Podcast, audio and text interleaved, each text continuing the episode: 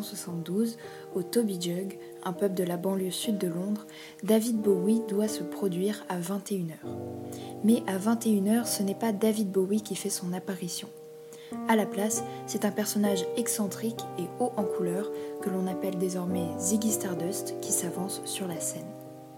Dans ce nouvel épisode d'Histoire de musique, je vous propose une brève explication du phénomène Ziggy Stardust.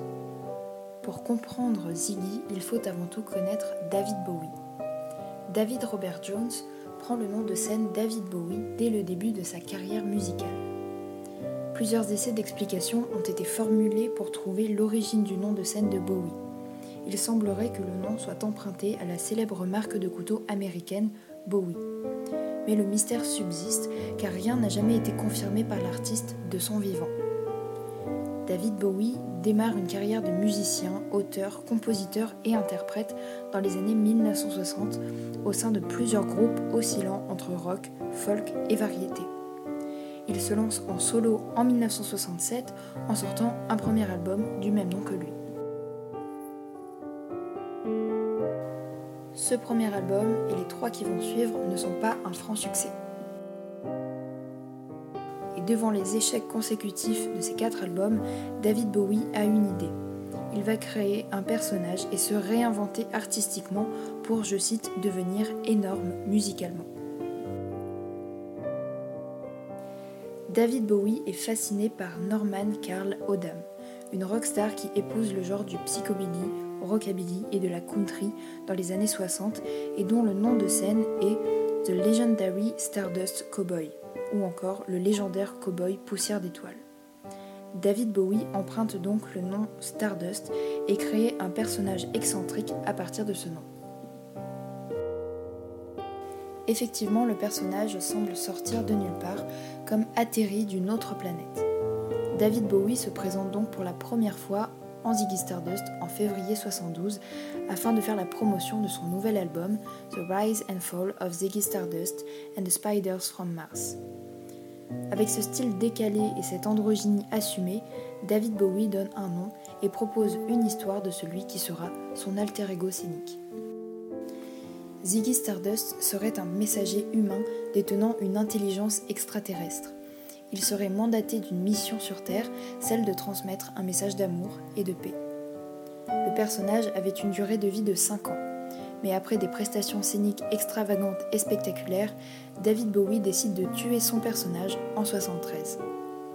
Il confiera plus tard en interview que créer Ziggy Stardust était confortable pour lui car la scène le mettait mal à l'aise. David Bowie reprendra ensuite sa carrière en revenant sur de la musique plus classique dans le style rock. À partir de 1974 et jusqu'en 1977, David Bowie a une très grande consommation de drogue. Il invente d'ailleurs en 1975 un nouveau personnage, The Finn White Duke. Il se cache derrière ce personnage et devient très borderline. Ses comportements sont d'ailleurs sujets à de nombreuses controverses. David Bowie se rapproche du nazisme et explique que c'est à cause de la drogue et de son nouveau personnage. pourrait alors s'interroger sur le bienfait de ces extravagances artistiques sur la société et sur les dangers des personnages des artistes. Certains personnages ne sont pas si dangereux que cela pour les auditeurs. Je pense notamment à Sacha Fierce de Beyoncé ou encore à The Slim Shady pour Eminem. A l'inverse, certains personnages sont réellement mauvais pour les jeunes auditeurs qui sont très facilement influençables. Ce n'est pas vraiment le cas pour Ziggy Stardust, mais David Bowie a incarné The Finn White Duke dès 1975 et ce personnage est problématique car il légitimait les idées politiques relatives au nazisme qui ne sont pas acceptables et de plus David Bowie consommait énormément de drogue et il n'était donc pas maître de lui-même. Marilyn Manson, qui a récemment fait la une des journaux anglo-saxons pour des histoires d'agression sexuelle, dit aussi euh, se cacher derrière un personnage inventé. Il prône certaines idées et certains cultes, comme le satanisme et les sacrifices humains qui peuvent heurter les âmes les plus sensibles et les moins averties. Pour tous les admirateurs et les fans d'artistes, la création d'un personnage peut être une réelle influence.